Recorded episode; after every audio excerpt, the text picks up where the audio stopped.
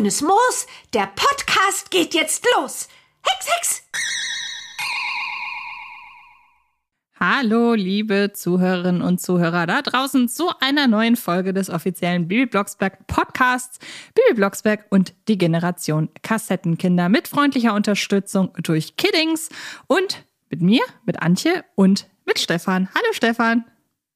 Hallo Antje und hallo, ich bin Stefan, aber besser bekannt natürlich als der Springer aus Herten. Und man hört es uns an, wir ne, haben zum Zeitpunkt dieser Aufnahme eine kleine Aufzeichnungspause hinter uns. Und Stefan, du weißt, die mussten wir machen, weil wir brauchten ganz dringend Ruhe voreinander.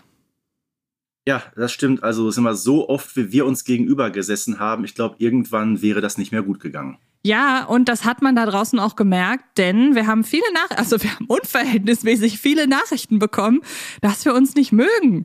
Stefan, kannst du mal bitte aufklären, dass das nicht so ist? ich muss sagen, ich bin ja fast vom Stuhl gefallen, als ich das gelesen habe. Also man muss aber der Korrektheit halber auch sagen, der Großteil der Nachrichten ist natürlich positiv, aber als ich das gelesen habe, also ich konnte mich echt nicht mehr halten. Ja, vor allen Dingen, du hast mir den Screenshot von deiner Instagram-Nachricht geschickt und ich weiß nicht mehr was, irgendwas dazu, irgendwie so. Das, genau, ich glaube, so eine Nachricht habe ich noch nie bekommen. Und das Interessante ist, ich schon. Also ich finde das total interessant. Offenbar schreiben die Leute alle mir, dass wir uns nicht mögen. Erstmal möchte ich das kurz anzweifeln. Also bin ich jetzt schuld?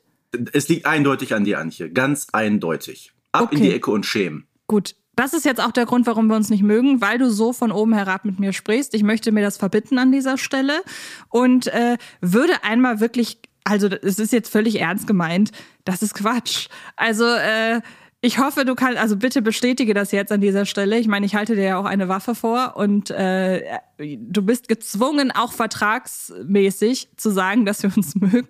Nein, jetzt aber wirklich ernst. Wir haben über, also wir, wir, wir, wir mögen uns. Was ist denn da los da draußen? Ich kann es mir auch nicht erklären, aber jedenfalls, ich habe meine persönliche Konsequenz daraus gezogen. Und heute bin ich nämlich nicht in Hamburg, sondern bin live aus meinem Domizil in Herten zugeschaltet. Und ich bin wirklich froh, dass die Aufnahme heute stattfinden kann, denn, kleine Anekdote vorab, ich habe seit einem halben Jahr eine wunderschöne Dauerbaustelle vor meiner Haustür Nee, genau gesagt schon seit einem Dreivierteljahr. Und äh, da war alles dabei mit Baggern und Presslufthammer und dergleichen. Und ich hatte wirklich Angst, dass es heute so laut werden könnte, dass wir nicht produzieren können. Aber Entwarnung, die neue Asphaltdecke wurde schon gestern aufgetragen. Hurra! Also erstmal habe ich ja ein bisschen Angst, wenn die Baustelle irgendwann weg ist, dass das irgendein schlechtes Omen ist, weil es ist ja wirklich gut, wenn man die Produktionsumstände am besten beibehält, weil dann ist ja bisher alles gut gegangen und vielleicht ist das dann ein negatives Omen, aber warten wir es mal ab. Ich finde es aber lustig, wie du den Übergang dazu geschafft hast, weil du gesagt hast, du hast die logische Konsequenz aus den bisherigen Podcasts gezogen, bist jetzt nicht hier, weil wir uns ja so gut verstehen, bist, sitzt du mir nicht mehr gegenüber, sondern bist uns zugeschaltet. Aber nein, ich hoffe, wir haben jetzt so ein bisschen Aufklärung schaffen können. Das ist ein sehr, sehr schönes Projekt, an dem wir hier beide äh, zu tun haben. Und äh, kleine Anekdote wiederum von mir, bevor wir dann auch gleich ins Thema einsteigen. Ähm, als wir damals beide unabhängig voneinander zu diesem Projekt angefragt wurden, hast du mich einfach abends angerufen, um mal zu gucken, ob wir uns miteinander unterhalten können. Und wir haben, ohne dass wir uns kannten, eine halbe, dreiviertel Stunde miteinander telefoniert. Also so schlecht können wir nicht miteinander harmonieren. So war das. Es ist nur so, dass ich offenbar sehr viel, das merkt man jetzt auch, äh, das Wort an mich reiße, weil ich so eine Dampfplauderin bin. Deshalb würde ich sagen, wir steigen ins Thema ein, allein damit, dass du heute mal erklärst, worüber wir reden.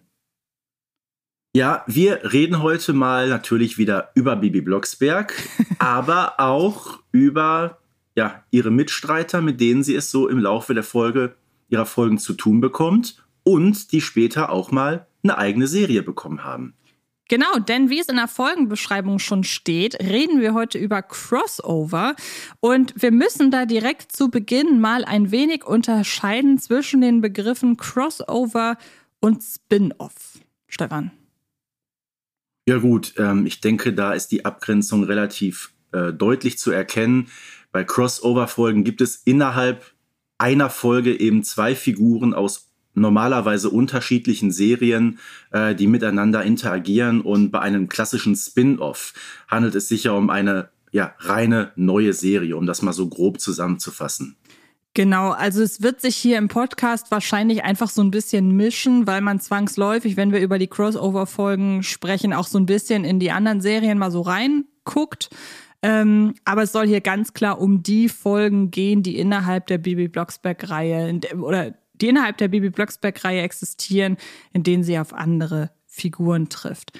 Dann würde ich mal sagen, fangen wir doch direkt mit der ersten an. Ich glaube, zeitlich ist das auch das erste Crossover, das, denn es findet gar nicht im Bibi Blocksberg-Universum selber statt, sondern im Benjamin Blümchen-Universum. Und zwar in der Folge Benjamin und Bibi Blocksberg.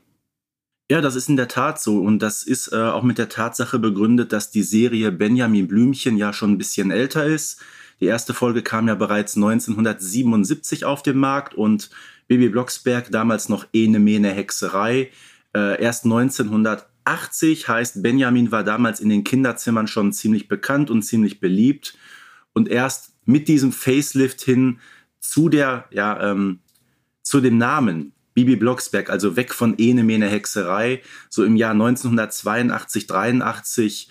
Äh, da ist es dann passiert, dass Benjamin und Bibi mal aufeinander getroffen sind. Und das war in der Tat in der legendären Folge 20 bei Benjamin. Und die heißt auch entsprechend Benjamin und Bibi Blocksberg. Ist ein Evergreen unter den Benjamin und Bibi-Fans. Und das finde ich ganz interessant, denn damit steht ähm, diese Folge ja so ein bisschen oder sticht die so ein bisschen außen vor? Denn klar, durch das Crossover von Benjamin und Bibi hat man die Aufmerksamkeit auch innerhalb der Benjamin-Fans ein bisschen darauf gelenkt, hey, wir haben da noch eine andere Serie mit einer kleinen Hexe, aber es ist keine Folge gewesen, um die Figur Bibi Blocksberg einzuführen. Das haben wir ja später noch bei Elea und auch bei Kira Kolumna, dass diese Folge tatsächlich existiert, um eine Spin-off-Serie ähm, ja anzukündigen, auch ein Stück weit.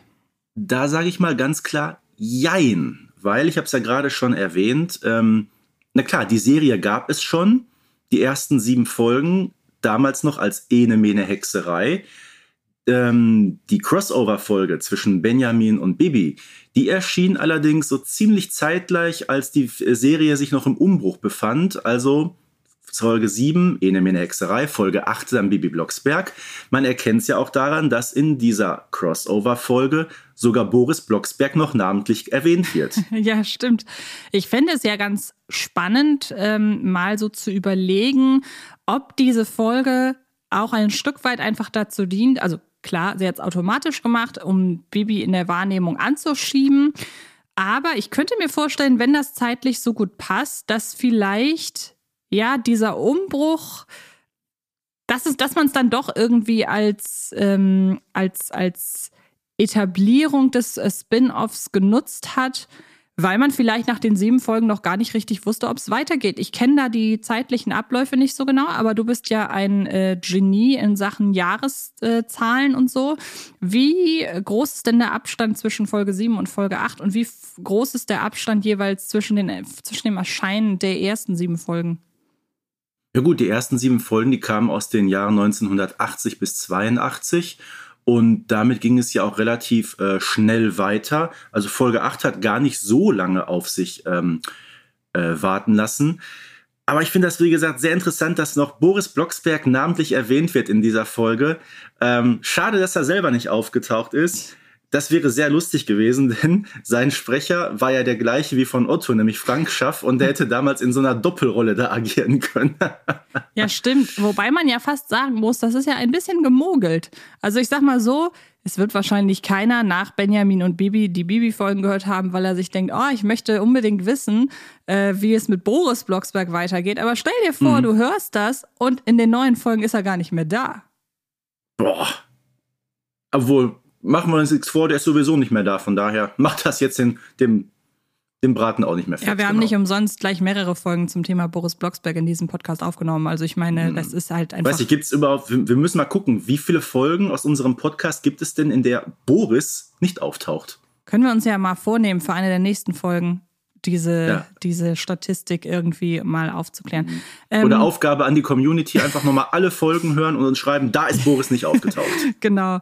Ähm, hast du noch irgendwas zu der Folge zu sagen? Also ich mag sie ja wirklich sehr gerne. Ich bin ja sowieso ein, ein Freund von Folgen, die nicht so monothematisch sind, die halt einfach, ja, in der sich quasi mehrere Ereignisse einfach aneinander Reihen, die auch hauptsächlich im, äh, in Neustadt spielen. Und da ist die Benjamin und Bibi-Folge, finde ich, ein sehr gutes Beispiel für. Und ich mag einfach, es gibt so einige Folgen bei Benjamin, und dann höre ich direkt auch auf, mich weiter auf Benjamin zu konzentrieren, äh, in denen mir seine ich glaube etwas nicht und ich weigere mich, etwas anzuerkennen, mhm. Attitüde mir ein bisschen auf die Nerven geht. Also ich finde, das schlimmste Beispiel ist da, wo er reich wird ähm, und sich halt wirklich super lange sträubt anzuerkennen, dass er da die äh, Lottozahlen richtig hat. Und hier finde ich es aber wirklich sehr amüsant und auch wesentlich kurzweiliger, wenn er halt leugnet, dass er glaubt, dass es Hexen gibt. Und Otto ihn dann doch relativ äh, zügig äh, ja dann dahin bringt und ihm die Umstände dann automatisch überzeugen können, dass es eben sehr wohl Dinge gibt, die man nicht erklären kann. Finde ich amüsant, dass ein sprechender zum Elefant. Beispiel, ja, mh, hm, genau, zum Beispiel sprechende Elefanten, ganz genau. Finde ich sehr amüsant, dass ein sprechender Elefant es sich erdreistet, mhm. zu sagen, was es gibt und was nicht. nee, ist aber wirklich eine tolle Folge. Die hat von mir nur einen Punkt, äh, einen Punkt Abzug bekommen und zwar für dieses katastrophale Hexenbesenfluggeräusch. Weiß nicht, ob du daran erinnern kannst, das ist äh, wie, wie ein Staubsauger, ja. der kurz vorm Kaputtgehen ist. Das Ungefähr so klingt das. Das stimmt, aber war das, ist das nochmal ein anderes Geräusch als das ja, frühe, ja. frühe Hexenbesengeräusch? Ja. Dann muss ich da tatsächlich, weißt du, was ich mache? Nach dieser Aufzeichnung mhm. werde ich mir die Folge auf dem Weg zur U-Bahn einfach nochmal anhören, weil ich habe Es gab ja in den früheren Bibi Blocksberg Folgen ähm, das Fluggeräusch, was so ein bisschen wie so ein Zahnarztbohrer genau, klingt. Genau, ja. Und das klingt wirklich wie, wie so ein Staubsauger mit so eine Mischung aus, aus Turbo und ich gehe gleich kaputt. okay, muss ich mir echt nochmal anhören. Ähm, ja, ich glaube, dann haben wir diese Folge abgefrühstückt, nicht wahr? Äh, ja, aber was doch generell auffällt, ähm, Stichwort vielleicht auch so ein bisschen Werbung für eine andere Serie. Äh, Bibi taucht in recht vielen Benjamin-Folgen auf, mhm. unter anderem ja direkt dreimal hintereinander in den Folgen 36, äh, 37 und 38 im Jahr 1984. Wir sind also immer noch in einer Phase, in der die Serie Bibi Blocksberg noch verhältnismäßig neu ist. Äh, auf der anderen Seite gibt es nur eine Bibi Blocksberg-Folge, wo Benjamin auftaucht. Weißt du, welche es ist? Oh, lass mich nachdenken. Ähm, mir fallen die Benjamin-Folgen tatsächlich gerade ein. Hat zum Beispiel der Zoo zieht um. Genau. Aber. Der Gorilla ist weg, ist ja die, die andere. Genau. Hilf mir. Benjamin wird verhext. Wird verhext. Finde ich übrigens, also wirklich mal ganz kurzer Abstell. Die Folge habe ich jetzt erst das erste Mal gehört. Und ich bin total äh, überwältigt, wie man da mhm. über, mit Depressionen umgeht, zu einer Zeit, in der das wirklich ein Tabuthema war. Es wird zwar nicht äh, konkret, also konkret benannt, aber das muss ich an dieser Stelle mal sagen. Da bin ich sehr beeindruckt von. Das ist auch eine Folge, die man als Erwachsener komplett anders wahrnimmt, äh, denn als Kind. Genau. Aber hilf mir mal auf die Sprünge. In welcher Folge ist das? Ja, am, am welche meinst du jetzt? In der Benjamin in einer Bibi-Folge vorkommt. Äh, der Flohmarkt. Richtig, stimmt. Ähm, da taucht er in Persona auf, aber wenn ich mich recht entsinne, dann taucht er zumindest namentlich hier und da nochmal auf, ne? Mehrfach, mehrfach. Denk doch mal an die Folge ähm, Bibi heilt den Bürgermeister. Da gibt ja äh, Carla Kolumna ihr Debüt und stellt sich vor, ich bin Carla Kolumna. Ja. Und dann Bibi, ach, Sie sind die von den Benjamin Blümchen-Kassetten? Na klar! ja, stimmt. ähm, oder auch in einer relativ jungen Folge, da weiß ich zumindest, dass der Zoo Neustadt erwähnt wird. Also was heißt, mhm. sie ist wirklich relativ jung. Ähm, nämlich ähm, in meiner Lieblingsfolge Der Brieffreund. Da wird ja zumindest der Zoo Neustadt erwähnt. Ich glaube, Benjamin selber nicht, aber zumindest nee. der Zoo Neustadt als, genau. als Spielort.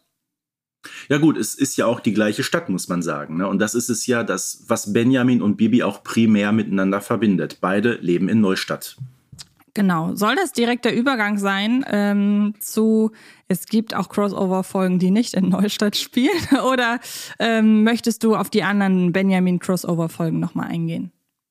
Gut, ich denke mal, wir haben viel gesagt. Es ist allerdings auffällig, dass die letzte Crossover-Folge bereits 30 Jahre alt ist, nämlich Benjamin und Bibi in Indien, mhm.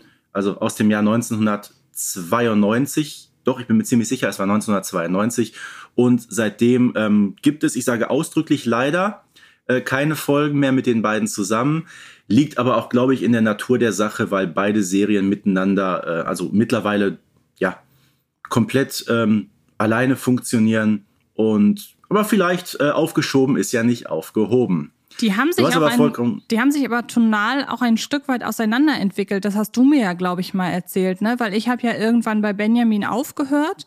Ähm, und du hast mir erzählt, das könnte ein Stück weit auch damit zusammenhängen, dass sich ja die Altersempfehlung oder die Ausrichtung an die Alterszielgruppe, dass die bei Benjamin ein Stück weit nach unten korrigiert wurde, ne? Hast du mir das nicht mal gesagt? Ja, Benjamin ist ja schon seit einiger Zeit ähm, offiziell ab drei Jahren. Bibi, wobei muss man sagen, die haben beide angefangen mit einer Altersempfehlung ab fünf Jahren. Genau. Bibi ist auf vier runtergegangen, Benjamin auf drei. Und es hat sich ja auch inhaltlich so, so einiges getan in den Serien. Ne? Gerade bei Bibi, ähm, die Folgen mit den vielen Junghexen oder mit der Hexen-Community. Ich bin ganz ehrlich, ich glaube, da würde Benjamin auch gar nicht so richtig reinpassen. Nee, kannst du dir Benjamin mit dem Smartphone vorstellen? oh. Wie soll er das denn bedienen? Ach, das irgendwie äh, schafft er das.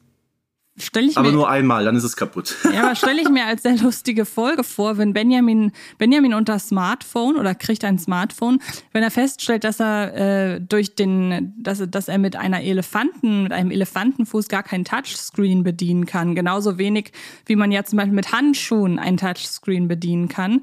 Und dann geht es darum, dass er das erste Elefanten-Smartphone entwickelt. Kiddings, ihr hört zu. Ich überlasse euch diese Idee gerne. oder er macht das Lebkuchenhaus von Mania kaputt. Ja. Genau. genau. Okay, kommen wir zu Bibi und Tina, würde ich sagen. Denn da kommen wir wieder zu einer, wie gesagt, Benjamin und Bibi gehört mit zu meinen liebsten Benjamin-Folgen und bei den Bibi und Tina-Crossovern äh, kommen wir zu meinen liebsten, zu einigen meiner liebsten Bibi-Folgen. Da gehe ich absolut mit dir konform und jetzt machen wir auch einen kleinen ähm, Zeitsprung. Wir haben gerade aus der ersten Hälfte der 80er berichtet. Jetzt gehen wir stramm auf das Jahr 1990 zu. Genau gesagt befinden wir uns im Jahr 1989. Und in der Tat, da hat sich sowieso einiges getan, nämlich Elfie Donnelly, die Schöpferin von Bibi Blocksberg, hatte sich ja damals aus der Produktion zurückgezogen. Und Bibi und Tina ist da ein Projekt, was rein von Uli Herzog ins Leben gerufen wurde. Und zwar, ja, mit diesen beiden Anfangsfolgen 1989, Der Reiterhof Teil 1 und 2, Folgennummern 43 und 44. Ich muss aber sagen, ich finde nicht, dass man den Umbruch merkt. Ich finde, die Folgen sind tonal wirklich eins, schließen eins zu eins an den bisherigen Babyfolgen, an die bisherigen Babyfolgen von Elfie Donnelly an. Da gehe ich mit dir konform. Ähm, genau, wir haben in der Reiterhof Teil 1 und der Reiterhof Teil 2 natürlich alle äh, Figuren, die oder fast ein, ein Großteil der Hauptfiguren, die wir später in den äh, Bibi und Tina Folgen noch kennenlernen werden, die haben hier ihren ersten Auftritt. Und ähm, ich finde, auch da greift das, was ich bei der Benjamin und Bibi-Folge schon gesagt habe. Wir haben einfach einen allumfassenden Blick, so ein Stück weit darauf, was uns später bei Bibi und Tina alles so begleiten wird, oder? Äh, das ist richtig. Ich sag mal dafür, dass es vielleicht so ein kleines Experiment war. Ich kann mir ja kaum vorstellen, dass damals schon eine komplette Spin-off-Serie fertig konzipiert in der Schublade lag. Ähm, haben wir im Grunde schon viele Figuren, die auch später dort aufgetaucht sind. Amadeus und Sabrina, äh, Frau Martin, Holger Martin, der Graf ist dabei. Muss man sagen, Freddy, der Sheriff, ne, eine sehr beliebte Nebenfigur der Bibi und Tina-Serie, die ist erst in der eigenen hinzugekommen. Ne? Den gibt es also hier in diesen, ich nenne sie mal Backdoor-Pilotfolgen oder wir können sie auch einfach Crossover-Folgen nennen, wie mhm. auch immer. Ähm, da ist er also noch nicht dabei, ähm, genau wie Dr. Robert Eichhorn. Äh, aber so gesehen äh, enthält ja die Folge 43, 44 so als Doppelfolge schon die wesentlichen Elemente von Bibi und Tina, die wir auch heute noch kennen. Äh, Freddy ist ja tatsächlich seit Folge 1 dabei und ich glaube, Dr. Eichhorn lernen wir auch in Folge 1 kennen als Sohn des äh, ursprünglichen Doktors, den ich übrigens sehr, sehr mag. Also ich muss echt sagen, da finde ich es ein bisschen schade, mhm. ähm, dass der in der eigentlichen Bibi und Tina-Serie nicht mehr dabei ist, aber man hat das wirklich gut geschafft, da einen auch eine sehr sympathische Figur zu etablieren, nämlich ja, vor allem Tierarzt. er hat ja auch seinen diesen Sprecher äh, Peter Schiff hieß er. Er ist ja mittlerweile leider auch äh, verstorben, war auch damals schon recht alt, aber äh, wirklich eine ganz tolle Stimme der Mann. Ja, absolut. Ähm, lustig finde ich bei den Bibi und Tina äh, Folgen, der, beziehungsweise bei, bei der Reiterhof Teil 1 und Teil 2, dass da im Nachgang das ein oder andere verändert wurde. Zum Beispiel der Satz, ich möchte auf meinem Rappen Amadeus durch unseren Wald reiten. Mhm. Diesen Satz kenne ich nämlich noch aus den früheren Folgen, die ich auf Kassette hatte. Und mittlerweile habe ich ja sämtliche Folgen als äh, Download und also als, als Datei. Ich streame nicht. Ich möchte die Folgen immer noch besitzen, aber ich lade sie mir mittlerweile runter, weil mir einfach der Platz fehlt, bei einer Filmsammlung von über 2000 Filmen auch noch sämtliche Hörspiele zu sammeln. Ähm, und da habe ich festgestellt, dass man den Rappen gestrichen hat, was sicherlich damit zusammenhängt, dass, der, äh, dass Amadeus mittlerweile kein Rappe mehr ist, sondern ein Brauner. Nee. Ja, äh, da hat sich sowieso einiges getan. Ich denke mal, die Abgrenzung ganz klar. Ähm, Maharaja ist ein Rappe, äh, ein Brauner ist in der Tat Amadeus und Sabrina ist eine Schimmelstute. Aber auch sehr interessant, äh, wenn du dir mal das allererste Cover anguckst ähm, von der Folge ähm, 43, da sieht es noch aus, als ob Bibi auf einem äh, braunen Pferd ja. reiten würde. Man konnte sich damals wohl noch nicht so ganz festlegen, welche Farbe die Pferde haben werden. Übrigens, dazu können wir sagen, es gibt auch noch eine Folge von uns, wo wir über die Entwicklung der einzelnen Cover reden werden. Stimmt, da werden wir dann auch direkt noch drüber sprechen. Ich habe übrigens die Theorie, dass das damit zusammenhängt, dass man natürlich gerade Jüngeren vielleicht so viele Pferdefarben wie möglich irgendwie präsentieren möchte. Also wir haben ja weil jedes Pferd, also wir haben Maharaja als schwarzen, wir haben, ähm, wir haben Amadeus dann als braun, dann haben wir äh, Sabrina als Schimmel, dann haben wir Topsy als Schecken, dass man einfach da möglichst ein breites Bild an Pferdefarben hat. Auch das Fohlen Felix, wir kennen es, geboren ist es schwarz, aber heutzutage ist es eher grau. Ne? Da hat man sich so ein bisschen an der Entwicklung der Zeichentrickserie orientiert. Genau. Und äh, übrigens auch ein cooles Beispiel, wie lange Felix einfach schon Fohlen ist und niemals erwachsen wird. Das finde ich ganz schön, zumal es ja eigentlich die Gelegenheit gäbe, ihn wirklich langsam mal erwachsen werden zu lassen. So viele Fohlen, wie in den Bibi und Tina Folgen äh, schon aufgetaucht sind. Aber okay. Aber du siehst doch ganz klar an diesen ähm, beiden Serien, die wir gerade genannt haben, Benjamin Blümchen. Ähm, man muss sagen, erst kam ja Benjamin Blümchen, dann kam Bibi Blocksberg und dann kam Bibi und Tina aber alle drei Serien heute im dreistelligen Folgenbereich. Ich glaube, das hätte sich vor 30, 40 Jahren selbst bei Kiddings äh, niemand zu träumen gewagt. Ja, das glaube ich auch. Und ich würde das auch damit ähm, verbinden, dass zwar alle Serien für Kinder konzipierte Serien ursprünglich mal waren. Aber selbst wenn man zum Beispiel sagen könnte oder wenn man sagt, dass alle Folgen, über die wir gerade gesprochen haben, dass die einer sehr ähnlichen Tonalität folgen, die Serien haben sich sehr gut, ich würde fast sagen, emanzipiert. Und äh, man hat nicht das Gefühl, man hört da irgendwie, es ist egal, wo man reinschaltet, irgendwie kriegt man bei allen das gleiche, bei allem das Gleiche. Was man ja allein schon daran merkt, dass wenn man mal, wie gesagt, bei Benjamin kannst du gerne reingrätschen, weil ich da mit den neueren Folgen nicht so die Berührung hatte. Aber ich habe das Gefühl, selbst bei Bibi und Tina und äh, Bibi Blocksberg, wo ja das sich auch die handelnden Figuren überschneiden, ähm, dass sich da nichts wiederholt. Bei so vielen Folgen würde man ja denken, ja gut, das ist wahrscheinlich schon mal da passiert. Und ich sag mal so, ja, ähm, das, das Findelfohlen und das, äh, und das Schmusepony, das sind so innerhalb von Bibi und Tina Folgen, wo man sagt, ne, hat man irgendwie alles schon ähnlich gehört. Aber im Großen und Ganzen, bei so vielen Folgen ist es schon beeindruckend, dass sich da so gesehen thematisch nicht viel überschneidet. Das ist so, auch wenn man natürlich sagen muss, ich meine, klar, nach über 100 Folgen und mehr als 30 Jahren bleibt es nicht aus, dass man irgendwie das ein oder andere Element auch in einer neuen Folge mal wieder ähm, ja, mit einbaut. Äh, das gehört sich einfach auch so, finde ich, und äh, das ist auch in Ordnung. Und es fällt ja auch, wie gesagt, auf, dass die Serien sich komplett autark voneinander entwickeln. Äh, Bibi und Tina merkt man in den neueren Folgen, dass Bibi immer weniger hext zum Beispiel. Es gibt dort Folgen manchmal, wo sie gar nicht hext. Ähm, es fällt zum Beispiel auf, dass Figuren aus Neustadt, die früher ab und an dabei waren, wie zum Beispiel Carla Kolumna oder Bibis Eltern, dass die in der Serie Bibi und Tina mittlerweile keine Rolle mehr spielen. Äh, aber trotzdem, man merkt, die Serie funktioniert auch so. Hat genau. sich also wunderbar in der Hörspiellandschaft entwickelt. Da hat man also im Grunde alles richtig gemacht. Genau, und bei Bibi und Tina hat man ja mittlerweile häufig sogar so einen gewissen Aufklärungspart. Da geht es viel um Naturschutz und andere Tiere. Also ich finde ein sehr, sehr gutes Beispiel für so eine Folge, die auch äh, jünger ist, ist der Waldbrand, mhm. wo man ja wirklich viel über äh, Feuerwehr und äh, Brände äh, verhüten und so weiter äh, erfährt. Oder auch, weiß ich nicht, so Folgen wie ähm, retten die Biber oder die Waschbären sind los. Man versucht da wirklich, oder äh, jetzt wollte ich gerade sagen, Angriff der Wildgänse. Nein, es ist einfach nur, es sind einfach, ich gucke so viele Horrorfilme, es sind einfach nur die Wild, Wildgänse, hm. glaube ich. Nee, Alfred Hitchcock freut sich jetzt gerade. Ja, ist es Rettung für die Wildgänse? Ist es die Wildgänse? Ich weiß den genauen Wildgänse-Alarm. Wildgänse-Alarm. Also man merkt, man versucht da relativ viele Tiere und auch deren Eigenheiten und jetzt kürzlich auch eine Folge mit Holzrücke, mit einem Holzrückepferd da versucht man wirklich viel, ähm, viel Wissen einfach unterzubringen. Natürlich zielgerecht, altersgruppengerecht.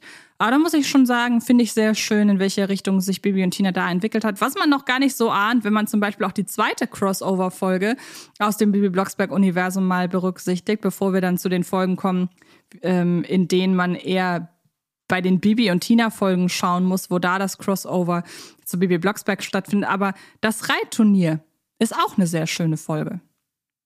Äh, ja, und vor allem, was auffällt, es ist die Folgennummer 47, heißt, die ist sehr, sehr kurz erschienen nach der ersten Doppelfolge. Und was ich sehr amüsant finde, ist eine kleine Anekdote von mir. Ich habe viele Bibi und Tina und Bibi Blocksberg Folgen kennengelernt durch ähm, die gute alte Bücherei. Ähm, ja. Und damals habe ich die Folgen, ich weiß gar nicht, das hat wahrscheinlich jeder gemacht, dass er die sich überspielt hat auf, äh, auf, auf, auf Kassetten. Das haben wir alle früher gemacht. Wie gesagt, nur um nur der Vollständigkeit halber. Ich habe mittlerweile alle Folgen käuflich erworben. Ähm ich auch. Und das Witzige ist, dass ich damals auf einer aufgenommenen Kassette zwei Folgen hatte. Und zwar das Reitturnier und die Wahrsagerin. Oh, interessante Kombination. Ja, wenn ihr euch nämlich da draußen dran erinnert, in der Wahrsagerin-Folge wird ja das Thema äh, Zukunft vorhersagen mhm. und so weiter ganz anders gehandhabt als in der Reitturnierfolge. Mhm. Lass mich in die Zukunft sehen, was wird in Falkenstein geschehen? Und dann kommt doch tatsächlich der Erzähler 16 Folgen später mit dem legendären Satz an, ich kann mich an überhaupt keine Bibi Blocksberg Folge erinnern, in der man in die Zukunft geguckt hat. Auweia. Ja. Auweia, ja. Da reden wir aber zum Beispiel in einer Podcast-Folge über Anschlussfehler und so weiter auch drüber. Ich glaube, mhm. da haben wir es auch erwähnt, genau mit haben der gleichen wir. Anekdote. Mhm. Aber finde ich, finde ich sehr amüsant. Ähm, ja, ist wie gesagt eine schöne Folge. Finde ich ein bisschen schade, dass, ähm, wie heißt sie noch? Die Cornelia. Cornelia, dass die nicht weiter auftritt, weil ich finde, das wäre eine sehr schöne, ja, oh, fast Antagonistenfigur ja. gewesen. Mhm ähm, weil sich ja zum Beispiel Freddy irgendwann komplett aus der leichten Antagonistenrolle rausgezogen hat, auch da emanzipiert hat, was ich aber völlig in Ordnung finde. Ähm, Cornelia wäre ein cooler Gegenspieler gewesen, muss ich sagen. Also so eine richtige Zicke. Ja, ne? eben, total. Ähm, Abgehoben bis zum geht nicht mehr. Ich bin die tolle Besitzerin von der, äh, von der Brauerei hier. Nee, nicht die Besitzerin, die, die Tochter, Tochter vom genau. Brauereibesitzer, genau. Und ihr habt ja nur diesen komischen Reiterhof. Genau, Brauereibesitzers Töchterlein, wie Tina Töchterlein, so genau. ist das. Ja, wie gesagt, allesamt. Und vor allem, äh, weil sie ja auch noch ein Auge auf Alex wirft. Ne? Das und das stimmt. geht ja überhaupt nicht. Das ist wahr, aber man muss ja auch sagen, in späteren Bibi und Tina-Folgen findet Tina noch genug andere Mädels, auf die sie eifersüchtig sein kann. Oh ja. Also Bibi und Tina und die große Eifersucht, da werde ich irgendwann mal eine Dissertation zu schreiben. Sehr, sehr gut. Nee, wie gesagt, mag die Folgen sehr und ähm, bin ja sowieso ein großer Bibi und Tina-Fan auch. Und äh, schön, dass es die Folgen gibt.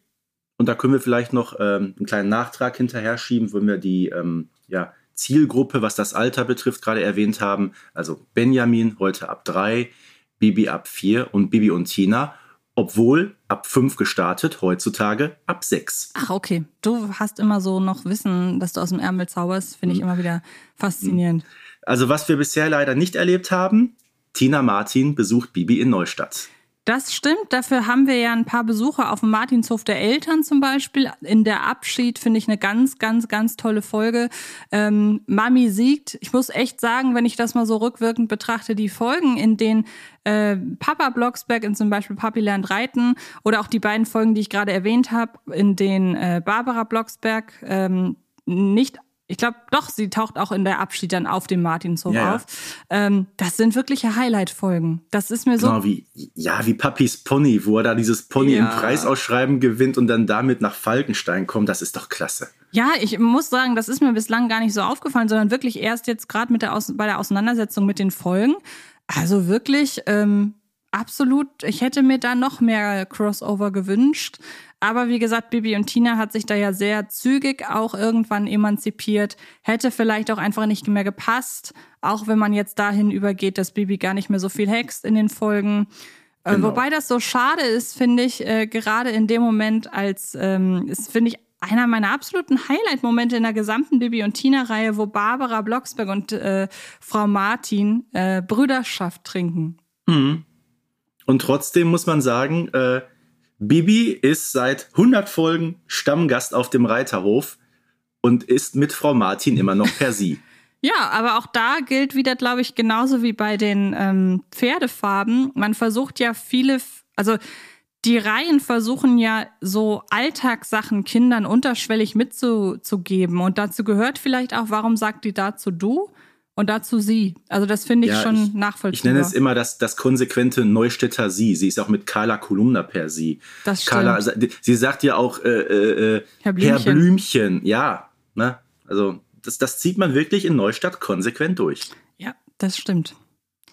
Wollen wir von Falkenstein mal zu einem anderen Ort gehen? Du kannst ja, wir denken, wandern mal ein bisschen. Wo wandern wir denn hin?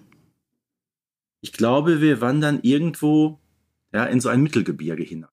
Genau, nämlich nach Altenberg. Wir haben Neustadt mhm. und wir haben Altenberg. Und da trifft Bibi in der Folge Bibi und Elea Eluanda erstmals auf Elea Eluanda. Und man muss sagen, sowohl Neustadt als auch Altenberg existieren ja als Städte wirklich. Das stimmt. Ähm, ich finde das ganz amüsant, dass wir halt immer so Gegensätze haben, weil eigentlich ist ja Altstadt das andere würde ich mal sagen. Mhm. Wir befinden ja, uns ja. immer in Neustadt und wenn irgendwas ganz weit weg passiert, dann ist das Altstadt. Jetzt haben wir hier, wie gesagt, Altenberg und ähm, die Elea Elowanda-Folge, gerade in der Podcast-Ausgabe, in der wir über unsere Lieblingsfolgen sprechen, ich habe die auf jeden Fall da mit dabei gehabt. Und die Folge enthält einen meiner absoluten Lieblingssprüche, nämlich die mit den Miniski. Und mhm. ähm, ich bin jetzt gerade dabei, sämtliche Elea Eluanda-Folgen einfach komplett nachzuholen. Und ich muss sagen, ich finde es super spannend, wie sich Elea Eluanda noch sehr der Tonalität der Bibi-Reihe anpasst in dieser Folge. Aber die ist ja in, den, in ihren Einzelfolgen, geht die ja dann doch komplett weg von dem, was wir aus Bibi Blocksberg kennen. Äh, ja, das ist so. Die Serie hat sich relativ schnell ja sehr, sehr eigen entwickelt. Ähm, vielleicht dieser Übergang, vielleicht kann man Quirin Bartels so ein bisschen ähm, als das Pendant sehen zu Frau Müller-Riebenseel, so was, was den Lehrer betrifft. Ja, wobei die Riebe ja heutzutage auch eher so den sympathischen Teil ähm, hat. Ansonsten würde ich sagen, vielleicht das Einzige, was die ähm, Hörspielserien Bibi Blocksberg und Elea Eluanda miteinander verbindet, dass eben durch diese, ich nenne sie mal Parallelwelt, Arambolien, auch so ein bisschen dieses Magische ins Spiel kommt. Genau. Ansonsten, sage ich mal, ist die Serie thematisch schon eine ganze Spur anders. Genau, da hat mein Freund übrigens eine sehr interessante Theorie zu Elea Eluanda entwickelt. Ja, jetzt ihm, bin ich mal gespannt. Als ich ihm mal so, also der kriegt das halt mit, weil ich das äh, bei uns zu Hause meistens höre, während ich Sport mache, dann kommt er nicht drum rum. Und ähm, dann habe ich ihm mal so ein bisschen erklärt, worum es geht in der Serie. Und er hatte sofort die Erklärung, dass diese Welt, also äh, Arambolien, dass das eine Fantasiewelt von Elea ist, dass es die gar nicht gibt, dass sie sich die hm. zusammengebaut hat, um besser mit dem Verlust der Eltern klarzukommen. Und ich finde, das ist eine total traurige, aber irgendwie auch schlüssige Interpretation. Kann ich in keinster Form widersprechen. Ist das eine gängige Interpretation oder ist mein, mein Freund da wirklich im Alleingang einer, einem, einer Sache auf den Grund gegangen? Ja gut, jetzt muss man ja sagen, diese Tröstereule Ezechiel, die gibt es ja wirklich, ne? Das ist wahr, ja. So. Aber vielleicht ist es das Werk der Tröstereule, sie immer wieder zu entführen, in äh, eine Möglichkeit von ihrem tragischen Schicksal Abstand zu nehmen. Ja, äh, wie gesagt, also die, die, Theorie, die teile ich voll und ganz. Ähm, Fakt und Fiktion, ich meine, gut, ähm, es ist ja eine Hörspielserie, da ist sowieso vieles Fiktion, aber hier wird es dann doch nochmal sehr deutlich voneinander abgegrenzt, ja.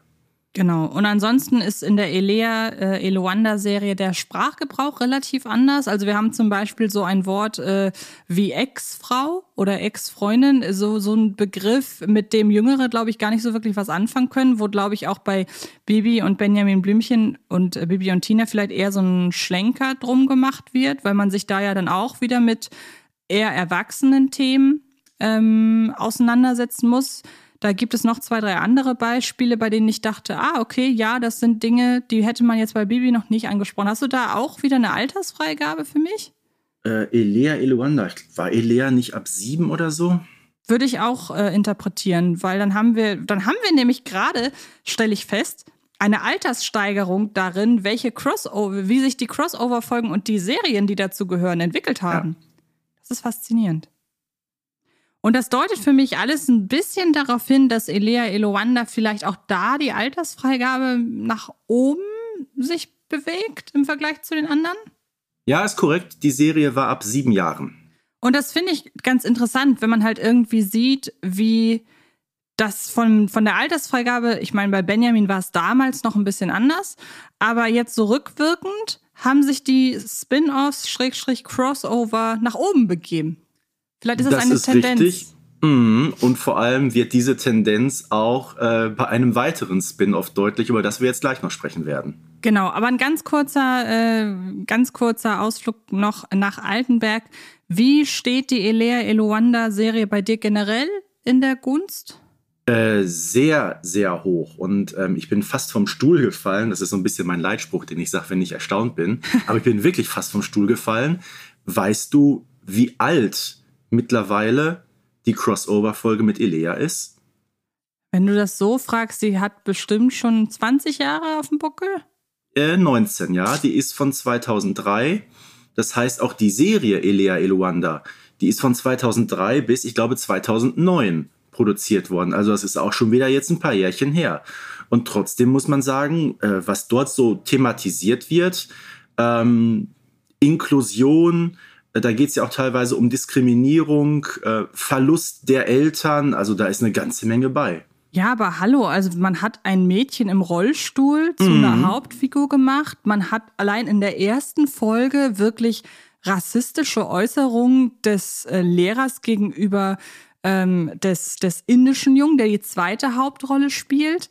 Ähm, also, und es gibt da lustigerweise eine Folge, bei der hatte ich so ein bisschen das Gefühl, und dann hören wir auch wirklich auf mit Elea, weil es ist ja ein Baby-Podcast. Aber die Folge, die ich bislang am liebsten mag, ist gleichzeitig auch die, bei der ich das Gefühl hatte, man war noch nicht ganz sicher, wie man mit dem Thema umgehen soll, nämlich durch dick und dünn. Ja, das ist mit Abstand die beste. Da habe ich so ein bisschen das Gefühl, man versucht gerade gegen dieses Fettshaming anzugehen, aber ja. zwischendurch mhm. rutscht es einem dann doch immer noch raus. Mhm. Und auch in weiteren Folgen, ähm, wenn äh, Elea dann zum Beispiel äh, Rosa einen Apfel gibt und sagt, wir wollen ja nicht, dass du hier irgendwann durch die Straßen rollst. Da ja, habe ich so ja, das Gefühl, da schlagen irgendwie zwei Herzen in der Serie. Hätte man heute anders gemacht, aber der Vermutlich. Ansatz war halt damals schon da und das finde ich wirklich beeindruckend. Ja, und ich glaube, das ist auch ein gutes finales Statement. Ähm, ich kann für meinen Teil nur sagen, ich höre die Serie Elea Eluanda auch immer noch richtig gerne. Äh, da sind so viele Serien mittlerweile. Benjamin, Bibi, mhm. äh, Bibi und Tina, Elea, Eluanda und was es noch so alles gibt. Also es gibt, glaube ich, keinen Tag, wo nicht mindestens mal ein Hörspiel bei mir aus den Lautsprechern klingt. Ja, und sogar Tante Lissy, die damals schon fast ausschließlich vegetarisch gekocht hat. Also mhm. wirklich alles irgendwie dabei. Und jedes Mal, wenn sie vom Taj Mahal sprechen, habe mhm. ich danach so Bock auf indisches Essen. Das muss ich wirklich sagen. Indisches ja. Essen sowieso mit das Beste. Ja, kommen wir von Elea zu Kira. Ja, und da muss man sagen, das ist noch eine sehr neue Figur, denn ähm, die gibt es jetzt erst ungefähr ein knappes Jahr und Bibi hat sie kennengelernt in der Folge Chaos am Flughafen. Eine insgesamt wieder sehr schöne Folge, finde ich. Und auch hier reiht die sich perfekt an die anderen Crossover-Folgen an.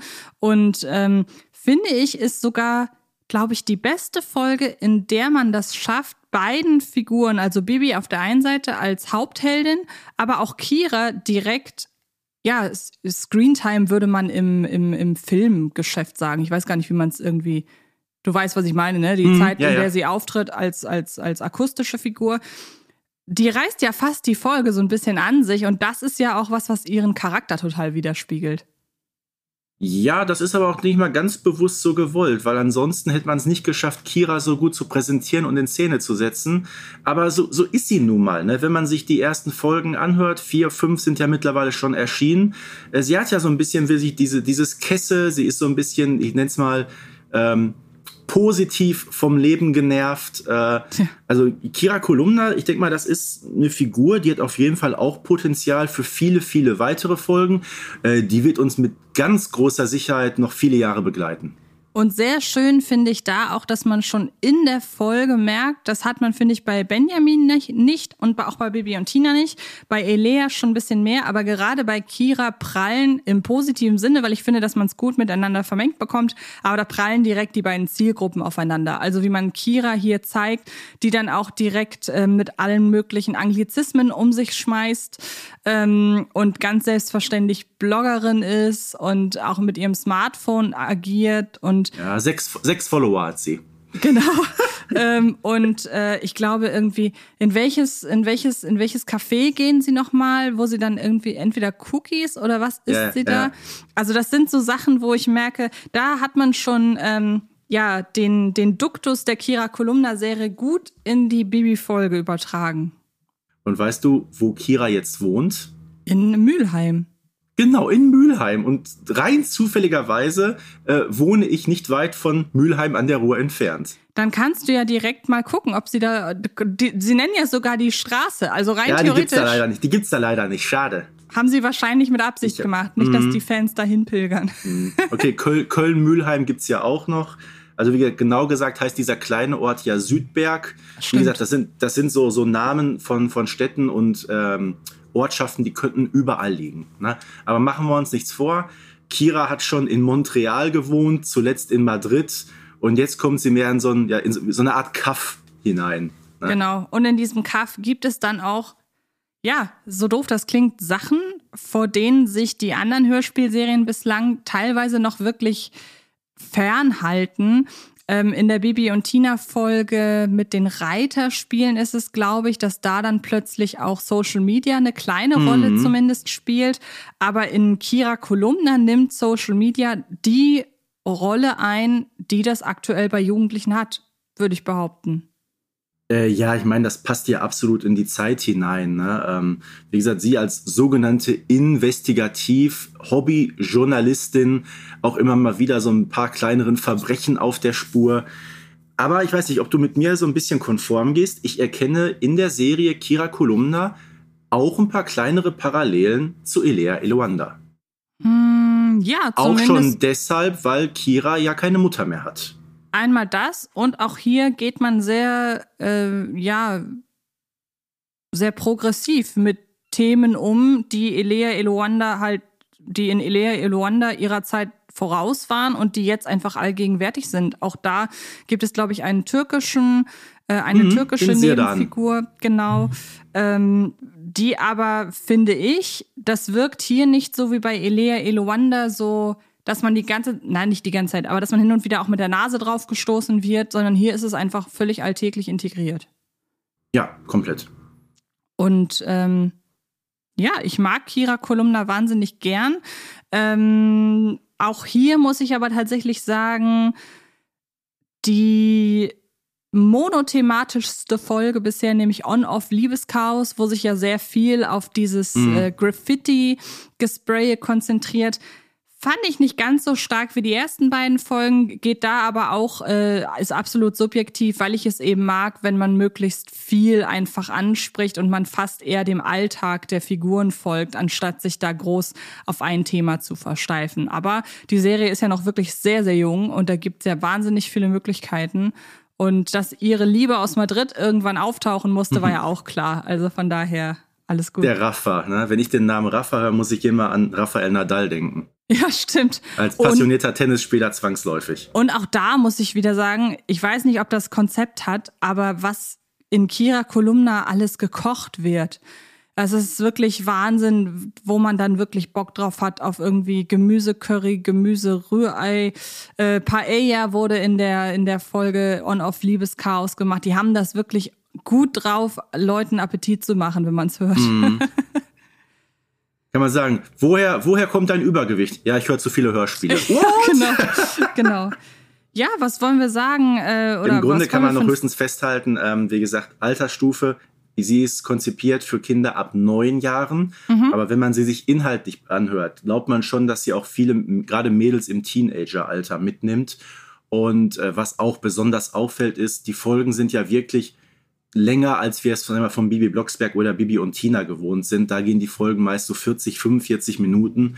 Bei Kira haben wir so Folgen, die gehen eine knappe Stunde. Ne? Also das ist schon ein Brett, bis man sich das angehört hat. Ja, das ist ja auch sicherlich darauf zurückzuführen, wenn man das aufs Fil auf, auf Filme überträgt. Je äh, jünger die Zielgruppe, desto kürzer sind die Filme. Das ist hier in der Serie ja. genauso. Einfach weil die Alters, äh, die Aufmerksamkeitsspanne bei jungen Leuten noch nicht so groß ist. Ich bin da zum Beispiel sehr überrascht, ähm, dass der Sohn meines Freundes hat von mir jetzt kürzlich äh, die Jubiläumsfolge von Bibi Blocksberg als Toni-Figur geschenkt bekommen. Okay. Und die ist ja auch länger ähm, als übliche Folge, aber die hört er rauf und runter. Muss man aber auch sagen, ist da einfach die Schlagzahl an Ereignissen in dieser Folge sehr, sehr groß. Also da ja, ist kein da passiert Leerlauf natürlich drin. eine ganze Menge, das ist es ja. Ne? Deshalb kann ich die Folge auch mittlerweile, also ich kannte sie vorher schon mitsprechen, aber aktuell im Gegensatz zu der äh, Affenfolge, die ich irgendwann als Hintergrundrauschen ausblenden konnte, höre ich dann, höre ich dann bei der Jubiläumsfolge doch äh, immer wieder rein. Das ist ganz schön. Damit bist du auch gut beraten, ja. Auf jeden Fall. Ähm, hast du eine Lieblings-Crossover-Folge? Oh Gott. Ich glaube, da kann ich mir keine feste rauspicken. Das, das geht einfach nicht, weil, äh, sagen wir so, wenn wir jetzt uns all rein im Bibi Blocksberg-Universum aufhalten, mein Benjamin, der taucht ja wirklich nur für einen kurzen Moment auf in der Flohmarkt-Folge, ist ja da so ein bisschen am Ende der, der Helfer, um mhm. dann noch ein bisschen ähm, Geld reinzubringen, eben für diese äh, Nordsee-Klassenfahrt. Ja, also Benjamin und Bibi Blocksberg, das ist natürlich, sag mal, der, der Ursprung aller möglichen Crossover-Folgen. Wenn ich jetzt sage, dass die im Ranking bei mir sehr weit vorne liegt, äh, ich glaube, da mache ich nichts verkehrt. Äh, gleichwohl, äh, alle drei Crossover-Folgen zum Reiterhof ebenfalls von mir mit sehr guter Bewertung weggekommen. Ähm, auch Kira Kolumna und Elea vielleicht ein kleines bisschen dahinter, sag ich mal. Aber trotzdem alles Folgen, wo ich sage, Prädikat auf jeden Fall gelungen. Also ich würde sagen, bei mir ist es die Elea Eloanda Folge. Ähm, und die Bibi und Tina-Folge Mami siegt, wobei ich da ein bisschen unterscheiden muss. Ich finde die Abschied-Folge insgesamt so aus objektiver Sicht besser. Ich finde, die hat äh, einfach ein sehr komplexes Skript für eine Bibi und Tina-Folge. Das ist ähm, so. Deshalb kann ich die aber auch nicht immer hören, weil die ja auch relativ traurig ist. Mhm. Und Mami siegt ist so ein Allheilmittel. Also wenn es mir mal nicht gut geht, ist Mami siegt eine der ersten Folgen, äh, ersten Hörspielfolgen generell, ähm, die ich dann, die ich dann anschmeiße, einfach weil ich die, das ist mit einer meiner meistgehörten Hörspielfolgen überhaupt. Ich mag die einfach wahnsinnig gern. Da gehe ich absolut konform mit dir. Fein. Gibt's irgendwelche Hörspielheldinnen oder Helden, mit denen wir uns in Zukunft ein Crossover wünschen? Ich muss gestehen, ich kann mir Bibi jetzt nicht in Kontakt mit den drei Fragezeichen oder hm. so vorstellen. Dann kommt Justus Jonas, hey Bibi, kannst du uns mal hexen, wie wir zu dem Gauner kommen? ja, eben genau. Das sind halt völlig unterschiedliche Welten. Und ähm, mir fällt tatsächlich ad hoc keine Figur ein, bei der vielleicht ich sagen würde. So ein bisschen passt. mit Abstand noch, vielleicht Wendy na, mhm. aber muss man sagen, das ähnelt natürlich dann schon sehr dem Konzept von Bibi und Tina, auch mit den Pferden. Äh, aber ansonsten, ich gebe dir vollkommen recht, ich glaube, in diese anderen großen äh, Hörspielwelten, die man so kennt, sei es jetzt vielleicht die drei Fragezeichen oder TKKG oder was auch immer. Äh, ich glaube, das wäre sehr, sehr, sehr, sehr schwer vorstellbar. Ich könnte mir vielleicht ein Crossover zwischen Kira und TKKG vorstellen, einfach weil ich ja. da glaube, dass da die Zielgruppe eine mhm. ähnliche ist. Ja, aber, Kira passt da auch eher rein, genau. Genau, aber ansonsten, ich glaube, wir sind gut bedient mit den bisherigen Folgen und auch was daraus wurde. Ich meine, äh, wir haben jetzt Altersstufe 9, also die Zahl, es ist unendlich. Mal gucken, ob da noch irgendwie dann demnächst eine Hörspielserie ab 12 oder so kommt. Mhm. Ähm, und ja, ich glaube, das ist ein ganz gutes Fazit. Die Crossover-Folgen gehören mit zu den Highlights. Daraus sind immer schöne ja. Reihen entstanden. Und hast du noch was zu ergänzen? Nee, außer es gibt ja ähm, diesen guten alten Grundsatz, man kann über alles reden, aber nicht über eine Stunde. Und die Stunde haben wir jetzt erreicht. Und ich mache jetzt nochmal einen Schwenker zu dem, was ich eingangs berichtet habe, nämlich von meiner wunderschönen Dauerbaustelle, wo ich eigentlich davon ausgegangen bin, dass die gestern fertig geworden sind, aber vielleicht hört man es gerade so ein bisschen im Hintergrund die haben gerade schon wieder angefangen draußen mit ihrer Walze. Also ich wünsche dem Tontechniker viel Erfolg beim Nachbearbeiten meiner Audiospur. Fein, dann würde ich sagen, ich bin sehr froh, wenn wir jetzt einfach aufhören können zu reden, weil ich ertrage dich nicht länger. Und so ist das. Eine Stunde Anche muss reichen und äh genau. Und dann hören wir uns in der nächsten Folge wieder, welche auch immer das sein mag. Danke dir, Stefan, für diese sehr schöne Folge. Und äh, dann macht es gut da draußen. Jo, danke schön. Bis bald. Baby Blocksberg und die Generation Kassettenkinder ist eine Produktion von Rocket Beans Entertainment und wird präsentiert von Kiddings.